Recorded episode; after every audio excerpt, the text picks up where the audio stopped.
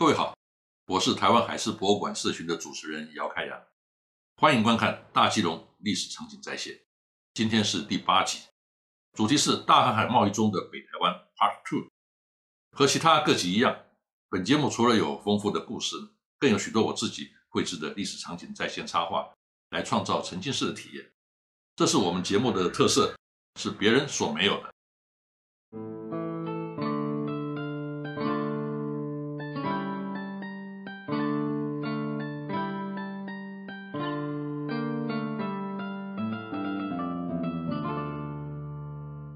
西班牙发现美洲新大陆的白银矿呢，让好大喜功的菲利二世有了丰富的本钱来挥霍。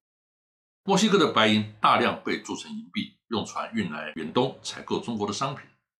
而中国人对于白银似乎也有无穷尽的胃口，大量的中国商品由华商运往马尼拉，换回白银回到中国，每年以百万银元计。以一五八七年英国人在太平洋上抢劫到的一艘西班牙商船为例，船上的丝绸价值就高达三十吨白银。西班牙人占领基隆和淡水之后呢，将这两个地方整合入西班牙的大帆船贸易体系当中，分占美洲白银带来的商机。提升了基隆和淡水在东亚海域的地位。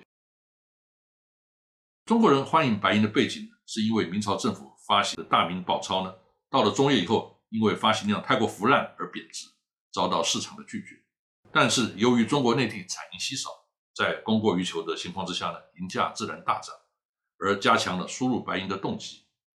估计从万历元年到崇祯十七年，也就是从一五七三年到一六四四年的七十二年之间呢。各国输入中国的银元总计至少超过一亿两以上，在长达两百五十年的马尼拉阿卡波口大帆船贸易当中呢，有多达四亿批索从墨西哥被运到菲律宾，几乎全部用来买中国的商品。长期的白银净输入呢，让明朝成为全世界最富有的国家，并且建立了银本位的金融体系。当时全球大约四分之三的白银呢都在中国，一直到十八世纪初呢。英国人把鸦片卖到中国，才开始流出。西班牙的白银都产自墨西哥、玻利维亚和秘鲁等地。白银要压铸成银币，俗称墨西哥银洋，简称为墨银。在中国呢，一直流行到十九世纪。而日本在一五三零年之后呢，发现十件银山，日本白银的出现也刺激了中日之间的贸易，改变了西班牙美洲殖民地单一的白银来源。黄金和白银是最早的国际贸易支付工具，但是呢，并不是在每个地方都行得通。像在东南亚印尼群岛一带出售香料的当地人，对于金银的价值呢就没有概念，他们只想要稻米和棉布。想买香料的荷兰人呢，只好先向盛产棉布的印度去购买，而印度当地习惯以金币或是银币作为交易工具，所以荷兰人还得先去张罗金银的来源。从欧洲某国运来呢，太过遥远，风险也太高。荷兰人因为独立战争和西班牙人交恶呢，也没有办法获得美洲殖民地的白银。刚好这个时候，日本实践银山大量开采，就成了荷兰东印度公司除了抢夺西班牙运银船之外呢，唯一的白银来源。这就是为什么荷兰人那么重视和日本的关系，甚至不惜卑躬屈膝的原因。但是要用什么来换取日本的白银呢？日本人喜欢的中国丝绸就成为最佳的选项。荷兰人只要用东南亚的香料和印度的檀香木呢，就可以在原产地以很低廉的代价换得丝绸。如此呢，就形成了以中国丝绸换日本白银，以日本白银换印度棉布，以印度棉布换东南亚香料，将东南亚香料运回欧洲，获得暴利的循环。这一切都不必从荷兰运出钱就可以办到。但是呢，先决条件是要垄断这个循环体系。这就是荷兰东印度公司一直努力在做的事情。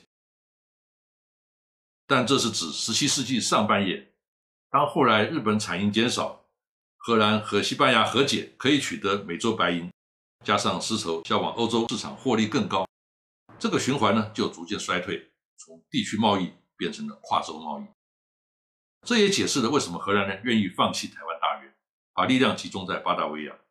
西班牙人改变的更早，他们发现呢根本就不需要维持北台湾的据点，因为呢中国商船会把。货再来马尼拉交易，如此成本和风险呢都更低。当年西班牙银币一枚披索等于八个里尔，我们常在荷兰文献上呢看到以里尔来计价，那是由于西班牙银币在亚洲是强势货币，所以也通用在台湾的荷兰领地。荷兰人本身的币值单位呢是荷盾。东印度公司计算货物总值、支付职员薪水和公司收支账呢，采用荷盾来计算。其他像税收、罚款、交易等等呢，都是用里尔来计算。两种货币通用，一直延续到荷兰统治的末期。由此可知，台湾人接触西方的钱币非常早。由于西班牙银币的成色比较纯，所以大家都爱用番钱。中国通宝没有人要收。郁永和在《拜海游记》当中说：“世中用财，独上番钱。番钱者，红毛人所铸银币也。台人非此不用。”清楚的描述了这个现象。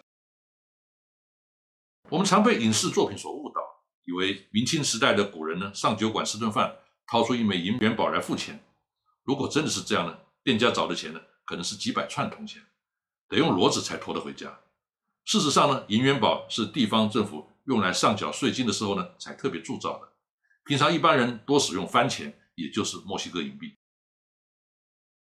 西班牙国王曾经多次试图限制美洲白银直接运来菲律宾采购，但是由于银在亚洲的价值很高，而中国的货物呢又很物美价廉，力之所趋，许多船只都干犯禁令，造成美洲的白银大量流失，反而让西班牙缺少足够的资金。来解决尼德兰独立的问题。八十年战争的失利呢，让荷兰独立建国之后，成为西班牙强而有力的竞争者。这些呢，都和美洲白银呢流向东方有关系。西班牙当时强盛的国力完全建立在美洲的白银上。由于财富来得太容易，让西班牙人无心发展科技、建立产业，都拿去买奢侈品。当银矿来源枯竭之后呢，就一无所有，迅速跌落成为二三流的国家。这幅图呢，表现生理人，也就是西班牙人口中的闽南华商，手中拿着一枚16世纪的西班牙银币，一吹，靠近耳朵听声音是否清脆呢，来辨别它的真伪。因为西班牙银币一进入中国不久呢，就有华人开始仿造成色不足的魏币，所以华人常用吹银币听声音的方式来判断。这个方式一直沿用到民国时代。各位可能注意到，他手中拿的这枚银币呢，不是正圆形的，这种银币叫做 COB。Cabo de Bara，中文翻译作切币或是方币，这是用压制切割方式制造出来的银币。方法是将原料银呢融化后打成银板，再用硬模在板上压出图案，然后称重剪断多余的银，所以无法成为圆形。墨西哥由一五三六年起呢，用手工打造的银币呢，就是长得这个样子。墨西哥银币，华人统称为墨银。有一种有国王图案的，由于戴假发的侧面呢，让华人以为那是释迦摩尼，而称之为佛银。墨西哥独立之后呢，老鹰国徽铸造的银币呢，华人则称之为阴阳。墨银的尺寸、重量、形制影响全球的银币跟随，包括美元、日本明治龙银、大清龙银，或是民国之后的袁大头和孙小头帆船币等等。前面提到生理人。Sandy 是吕宋岛的西班牙人对中国商人和移民的称谓，可能来自于闽南语的音译。一直到今天呢，闽南语和客家语当中仍然称做买卖的生意人呢为 s a n d a 我们由当时西班牙人的记载中可以看出，他们对生理人的势力狡诈和贪婪的印象深刻。爱继水神父曾经这么说：“给钱满意，中国人就会工作。”道明会主教阿杜阿铁说。猎犬对猎物的敏锐呢，还不如中国人对钱。当时的西班牙人认为中国人逐利、好利，而且相当的势利。生意人追逐利益呢是天性，无可厚非。但是呢，生理人不仅仅逐利、好利、势利，还很不守信用，经常讲好的条件呢，第二天反悔要求加价，甚至于用外表包银的假皮索藏在袖子里，故意交易不成呢，将对方的真的银币呢调换成假的还给对方。埃及水神父记载，西班牙人用白银向原住民购买鱼、猎物、木材、盐以及其他东西；中国商人呢，则用小东西来向原住民交换黄金、硫磺、藤、兽皮等物。而原住民和西班牙人交易所获得的银呢，最后也都流向中国商人。Sandy 成为整个交易当中最大的获利者。原住民本来对于银的价值呢，没有太大的概念。但是生理人呢，鼓励原住民在和西班牙人交易的时候呢，要求对方用银币支付，因为生理人对白银有无穷尽的胃口，于是透过这种三角交易，白银大量流入生理人的手中。艾希水神父曾经在一六三二年的报告当中警告白银流向问题的严重性，并且列为西班牙人在基隆统治的三个危机之一，可说是洞烛先机。当时参与贸易的还有一种人，那就是中国官方所谓的倭寇。吊诡的是，倭寇和生理人其实是一体之两面，甚至呢根本是同一伙人，因为他们原来都是海商，当海禁的时候，为了生计铤而走险，就成了倭寇。